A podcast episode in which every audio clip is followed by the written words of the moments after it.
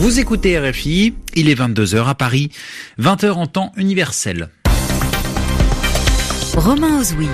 Bonsoir à tous. C'est l'heure de retrouver votre journal en français facile qui est ce soir présenté en compagnie de Sylvie Berruet. Bonsoir Sylvie. Bonsoir Romain, bonsoir à tous. À la une de l'actualité ce soir, Emmanuel Macron qui promet que la reconstruction de la cathédrale Notre-Dame se fera d'ici cinq ans. Le chef de l'État français s'est exprimé au lendemain de l'incendie qui a gravement endommagé cette cathédrale à Paris, l'un des symboles de la capitale française. Et l'émotion est toujours euh, très forte. 24 heures après le sinistre, toute la journée, des milliers de personnes se sont déplacées aux abords près de la cathédrale euh, dont le toit a été détruit dans l'incendie. Dans l'actualité internationale, Sylvie, également des prisonniers palestiniens qui cessent une grève de la faim dans des établissements israéliens. Et puis la mort à 64 ans d'Aziz Chouaki, dramaturge et écrivain algérien à l'œuvre considérable. Le journal. Le journal. En français facile. Au lendemain de l'incendie de la cathédrale Notre-Dame de Paris, le président français s'est donc exprimé à la nation. Oui, un discours court, moins de six minutes, un discours au ton très solennel et un discours qui est intervenu 24 heures après l'allocution que le chef de l'État devait prononcer. C'était donc hier soir initialement pour annoncer des mesures suivant le grand débat, mais cette allocution a été reportée en raison du drame qui a touché l'un des symboles de Paris. Ce soir donc, Emmanuel Macron a évoqué cette concordance des événements. Écoutez un extrait du discours du chef de l'État français. Je reviendrai vers vous comme je m'y étais engagé dans les jours prochains pour que nous puissions agir collectivement suite à notre grand débat. Mais ça n'est pas le temps aujourd'hui. Après le temps de l'épreuve, viendra celui de la réflexion, puis celui de l'action. Mais ne les mélangeons pas. Ne nous laissons pas prendre au piège de la hâte. J'entends comme vous, je sais toutes les pressions. Je sais en quelque sorte l'espèce de fausse impatience qui voudrait que il faut réagir à chaque instant, pouvoir dire les annonces qui étaient prévues à telle date, comme si être à la tête d'un pays n'était qu'administrer des choses et pas être conscient de notre histoire, du temps, des femmes et des hommes.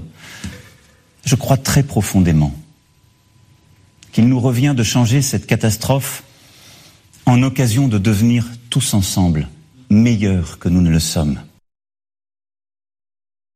Emmanuel Macron s'exprimant euh, à la télévision ce soir. Une annonce à, retenir de ce discours. Le président français a promis que la cathédrale Notre-Dame de Paris serait reconstruite d'ici cinq ans.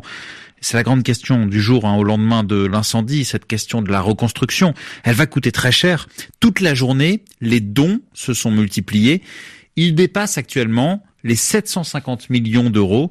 On va notamment citer les trois plus grandes fortunes de France qui, à elles trois, ont donné 500 millions d'euros. Car les dégâts romains sont considérables. Oui, le feu n'a été maîtrisé que dans la matinée de ce mardi après que plusieurs centaines de pompiers ont lutté contre les flammes pendant 15 heures. Alors toute la charpente ainsi que la toiture de la cathédrale ont brûlé. En revanche, les deux tours de Notre-Dame qui sont l'emblème de cette cathédrale, ces deux tours sont toujours debout. Mais les autorités se voulaient toujours prudentes. Aujourd'hui, le secrétaire d'État à l'intérieur, Laurent Nunez, a affirmé que, je cite, des vulnérabilités avaient été identifiées. Ça veut dire qu'il y a encore des incertitudes quant à l'état exact de la cathédrale. 24 heures après le choc, en tout cas, l'émotion est encore très forte et toute la journée, les réactions des dirigeants étrangers ont encore afflué.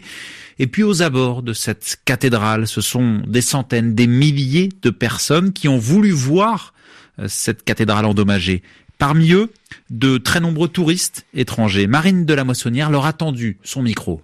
À quelques mètres de Notre-Dame, au milieu des caméras de télévision étrangères, des touristes prennent la cathédrale en photo, ou plutôt ce qu'il en reste. Béatrice Arregui, venue d'Espagne, s'estime privilégiée d'avoir pu la voir entière. Nous avons eu la chance de voir Notre-Dame dans toute sa splendeur hier après-midi, mais nous n'avons pas pu rentrer parce qu'il y avait trop de monde.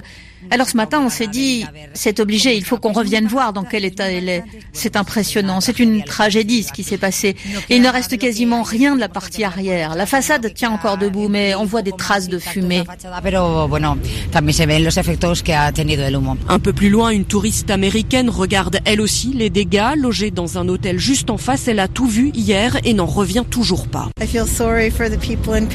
Je suis tellement désolée pour les Parisiens et pour le monde entier. Ce qui m'inquiète le plus, c'est ce qui a été détruit à l'intérieur. Dieu merci, j'avais déjà visité Notre-Dame. J'avais pu admirer toutes les merveilles à l'intérieur, les vitraux, les orgues. J'espère qu'il en reste encore quelque chose. On ne peut pas remplacer l'histoire. Tous les touristes rencontrés ce matin espèrent qu'il sera possible de reconstruire Notre-Dame, mais ils savent que cela prendra des années. Oui, cela prendra cinq ans, donc selon le président français. C'était Marine de la Moissonnière aux abords de la cathédrale Notre-Dame de Paris. Dans l'actualité internationale, des prisonniers palestiniens qui arrêtent leur grève de la faim. Oui, ils sont détenus dans des prisons israéliennes et depuis huit jours, il refusait de s'alimenter. Le point de mécontentement concernait l'accès au téléphone dans les prisons. Un point sur lequel un, accord a pu être trouvé. C'est ce qu'annonce le club des prisonniers palestiniens. Correspondance de Guylaine Deltey.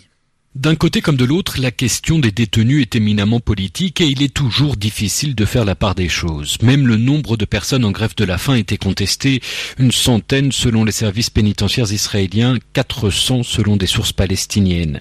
Mais ce lundi soir, tous les détenus ont accepté de recommencer à s'alimenter. Selon le club des prisonniers palestiniens, un accord a été trouvé, mais une fois encore, la teneur de cet accord varie d'une source à l'autre. Le bras de fer est né de l'accès au téléphone. Selon les services israéliens, des portables frauduleusement introduits en prison servaient à planifier des attaques. Des brouilleurs d'ondes ont donc été installés, entraînant des tensions dans plusieurs prisons en février et en mars, puis ce mouvement de grève de la faim.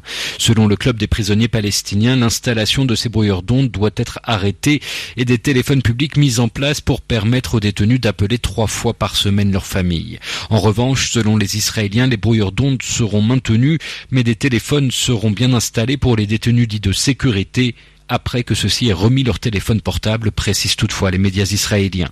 Guilhem Delta, Jérusalem, RFI. Également au Proche-Orient, en Égypte, c'était attendu un vote du Parlement qui pourrait permettre au président Abdel Fattah al-Sisi de rester à la tête du pays jusqu'en 2030. Oui, c'est une modification de la Constitution, car aujourd'hui en Égypte, il n'est pas possible d'exercer plus de deux mandats présidentiels. Alors l'amendement qui a été adopté aujourd'hui précise qu'Abdel Fattah el-Sisi pourrait être réélu pour un troisième mandat de six ans et surtout que son mandat actuel pourra être prolongé de deux années supplémentaires, le vote du Parlement qui doit encore être suivi d'un référendum qui devrait être organisé dans les prochains jours et tout cela inquiète les ONG. Et puis on a appris aujourd'hui euh, la mort d'Aziz Chouaki. Oui, dramaturge et écrivain algérien. Il est mort brutalement à l'âge de 67 ans et il laisse derrière lui une œuvre qui est très importante, qui est principalement composée de nouvelles, de romans et de pièces de théâtre. Retour sur sa carrière avec Catherine Fruchon tout ça. Aziz Chouaki était d'abord musicien, un artiste qui ensuite faisait danser les mots. Sur le sol de son Algérie natale, où il naît en 1951, il commence par écrire des poèmes, des nouvelles et un premier roman intitulé Baya. Des débuts prometteurs, un peu sur les traces de son grand-père, premier instituteur musulman, sorti de l'école normale sous la colonisation et cité par Albert Camus dans l'un de ses livres. Mais en 1991, le pays se fracture. Il est sur la liste des intellectuels indésirables, il est chassé par le Front islamique et s'exile en France. La blessure ne se refermera jamais, l'écriture sera son nouveau territoire.